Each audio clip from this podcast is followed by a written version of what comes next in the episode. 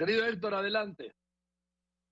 ¿Cómo estás, Joaquín? Muy contento. La FIL llena otra vez de gente, de jóvenes, de libros. Realmente un, un, muy buen ambiente. Eh, y quería, pues, eh, aprovechar para comentarte algo respecto de esto que he estado viendo de las encuestas. Hoy, hoy, hoy publico una columna en nuestro diario eh, con, un, con un aspecto, con un aspecto de las encuestas, no es con todas las encuestas, sino es con el aspecto este de que están eh, empeñados los encuestadores en hacer careos entre posibles candidatos presidenciales. El problema con eso es que esos, esos candidatos presidenciales todavía no lo son ni los del oficialismo, ni los de la, ni los de la oposición. Eh, son en un caso candidatos probables y en el otro pues son candidatos más que hipotéticos, a menudo fantasmales, de manera que cuando carean a estos candidatos como quien puede tener mayores preferencias, pues lo que están es careando fantasmas, están encuestando una realidad que todavía no existe. Esa competencia todavía no existe. Eh, no sabemos cómo va a ser, no sabemos quiénes van a ser los verdaderos candidatos y lo menos que deberían de decirnos eh, los encuestadores es esto que estoy diciendo yo. Miren, este es un juego, eh, la verdad, esta contienda no existe, es una contienda que estamos pues, fabricando nosotros pues, para buscar notas y para entretener al público, pero la verdad estamos encuestando una realidad inexistente. Eh, los encuestadores dicen que, pues la verdad es que no hay que tomarlos tan en serio, porque lo que ellos hacen son fotos de cómo está la situación en el momento en que hacen la encuesta.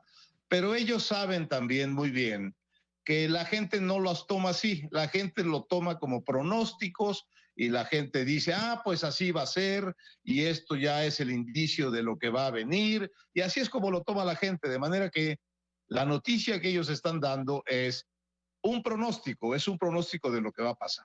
Es un pronóstico absurdo porque es imposible que contiendan tantos candidatos presidenciales. Eh, ese no es seguro que contiendan esos que ellos dicen.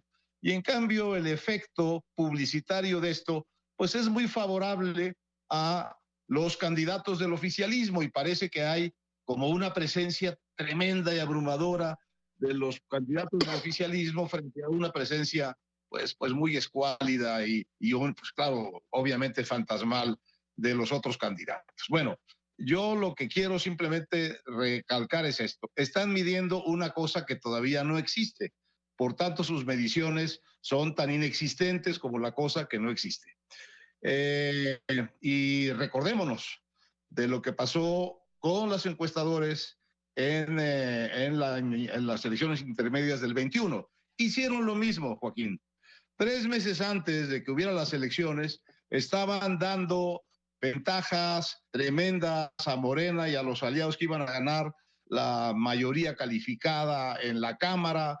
Eh, pero con unas ventajas eh, espectaculares y descontándolas, eran fotos, pero valían como pronósticos. Bueno, cuando llegó la hora de la hora, no, el oficialismo no ganó la mayoría calificada por muchos puntos y de hecho los votos de la oposición uh, sumados a los que el oficialismo iba a derrotar con esas enormes ventajas, los votos de la oposición sumados fueron más que los del oficialismo.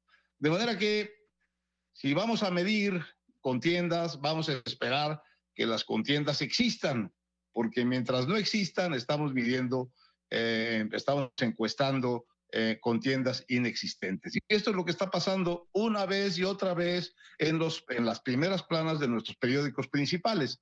Me parece que habría que decirle a la gente como una notita meteorológica. Por cierto, oigan, como la pasadita. Esto que estamos midiendo todavía no existe. ¿eh? Estamos midiendo una cosa que quién sabe si va a existir. Y me parece que eso perdería poder noticioso, Joaquín, pero pues ganaría precisión eh, demoscópica, vamos a decir así. Sí, además el punto, si es una foto del momento, pues están tomando una foto de algo que no existe. O sea que ni siquiera existe la foto. Pues déjenla pasar, ¿para qué la publican mañana? Si, la, si tomaron la foto hace tres semanas, ¿para qué la publican mañana? Ya pasó. Además, hay una cosa en esto de los careos. ¿Los carean conforme a qué? Si me no, refiero si específicamente a los careos. Sí, pero por eso de lo que habla, sí. Eh, los carean si no sabemos cuál es el planteamiento de cada uno de los candidatos, como dices tú, ¿cómo los puedes carear? ¿Confrontando qué contra qué? Bueno, entonces, no, no, eh, hay una información que tiene sentido, que es la información de cuánto conoce la gente a estos personajes políticos, cuántas simpatías le tiene. Eso tiene, eso tiene sentido, es una información que es información eh, real, aunque sea una, una, información que va a ir cambiando.